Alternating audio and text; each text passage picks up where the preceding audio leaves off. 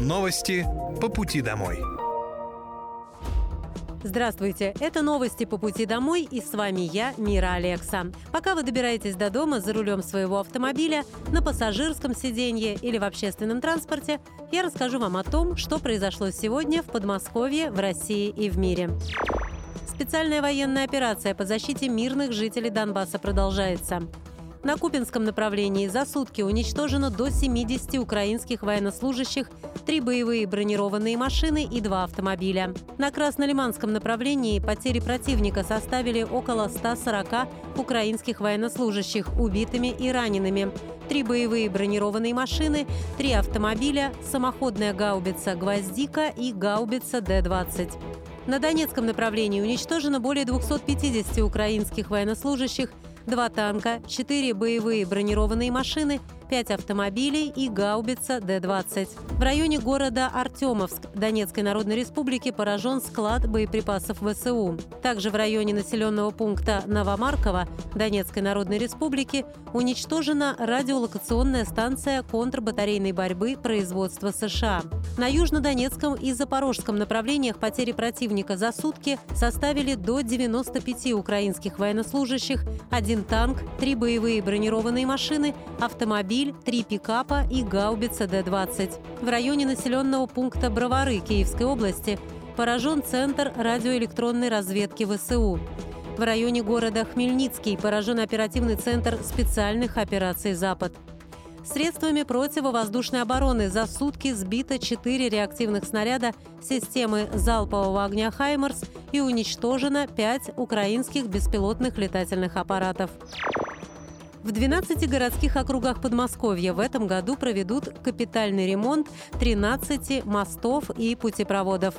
Когда работы будут завершены, проезд станет комфортнее для 150 тысяч автомобилистов. Сейчас продолжается ремонт 10 мостовых сооружений, который начался осенью прошлого года. Как только погода улучшится, будут закончены работы на первых объектах.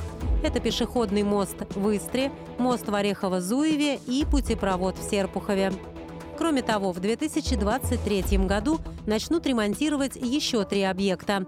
Мостовой переход через Клязьму в Мытищах, путепроводы через железнодорожные пути на улице Федотовской в Воскресенске и на Пятницком шоссе в Истре. Подмосковье продолжается реализация пилотного проекта по электронной регистрации квартир в новостройках за сутки. Проект запустили в мае 2021 года. Согласно условиям, зарегистрировать квартиру можно после сдачи дома в эксплуатацию и постановки на кадастровый учет или же через застройщика. Преимуществами нового проекта является то, что всю процедуру можно провести за сутки. При этом не нужно будет посещать МФЦ и заниматься сбором лишних документов. Ранее губернатор Московской области Андрей Воробьев заявлял, что цифровизация позволяет людям с удобством получать государственные услуги, обращаться к властям, не выходя из дома. Перевод услуг в цифру дает возможность обеспечить комфорт для жителей региона. Минпромторг с 1 июня ужесточит требования к автомобилям, которые выпускают в России или ввозят из-за рубежа.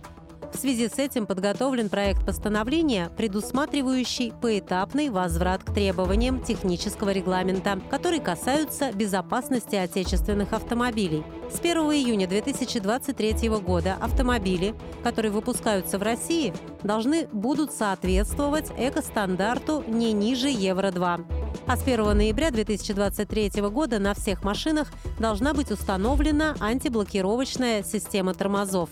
Также предусмотрен запрет на ввоз автомобилей из дружественных стран по упрощенным требованиям.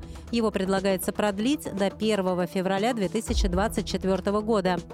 С 1 июня 2023 года машины, которые ввозят в страну, должны быть оборудованы устройствами вызова экстренных оперативных служб «Эра ГЛОНАСС». Россиянам могут уменьшить размер бесплатных переводов самим себе. В настоящее время обсуждается возможность снижения бесплатного лимита денежных переводов самому себе из одного банка в другой. Кредитные организации намерены уменьшить этот предел клиентам с 1 миллиона 400 тысяч до 300-600 тысяч рублей в месяц. Финансовые ограничения, касающиеся бесплатных переводов физических лиц в размере до 1 миллиона 400 тысяч рублей, уже были приняты в первом чтении в декабре 2022 года. Эта мера была предложена Банком России и подразумевала переводы в означенном диапазоне без комиссий. В настоящее время против предложенного лимита выступили Сбербанк и ВТБ. Эти банки предлагают понизить планку бесплатных переводов до 200 тысяч рублей. Однако большинство кредитных организаций данные меры не поддерживают и по-прежнему считают вполне удобной цифру в 1,4 миллиона. Мнения финансовых аналитиков по поводу инициативы Банка России разделились. Одни считают, что эта мера повысит уровень конкуренции на рынке и поможет гражданам свободнее распоряжаться деньгами. Другие уверены, что изменения приведут к оттоку существенной части доходов населения.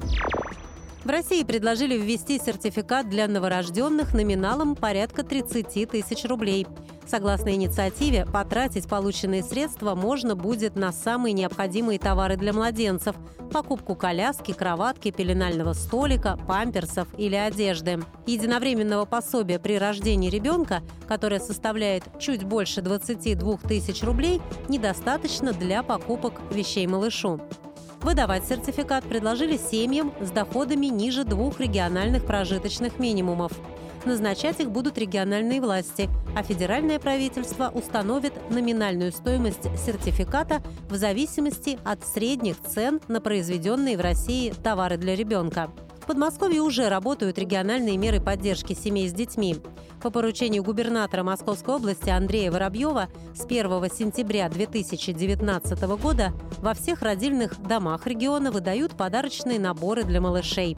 В комплект «Я родился в Подмосковье» входит более 50 самых необходимых предметов для матери и ребенка – одежда, средства ухода, аптечка, игрушки. В качестве альтернативы семьи могут получить 20 тысяч рублей. Для этого жительницы должны заполнить электронную форму на портале государственных и муниципальных услуг Московской области. Средства перечислят в течение 10 дней. 179 ярмарок пройдут в Подмосковье в марте, 42 из которых будут тематическими.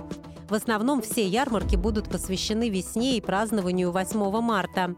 Городские округа творчески подходят к организации мероприятий, что особенно интересно для покупателей. Например, в Шаховской одну из ярмарок приурочат ко Дню смеха. В Щелкове пройдет тематическая ярмарка «Пасхальный праздник». В Орехово-Зуевском округе состоится социальная ярмарка. В городском округе Латышино торговые площадки будут посвящены Дню работников ЖКХ и Дню работников культуры. На ярмарочных прилавках Подмосковья можно традиционно выбрать молочную и мясную продукцию, сыры, мед и многое другое. Все это произведено фермерами Московской области в собственных хозяйствах без применения искусственных добавок, красителей и различного рода химии. Более 50 точек продажи будет организовано с участием производителей фермерской продукции из других регионов России. Качество и безопасность продукции проверяют специалисты Госветслужбы Подмосковья. Они контролируют наличие необходимых сертификатов на продукцию и берут пробы для проведения лабораторных исследований. Это были новости по пути домой. И с вами была я, Мира Алекса. Желаю вам хорошей дороги и до встречи. Новости по пути домой.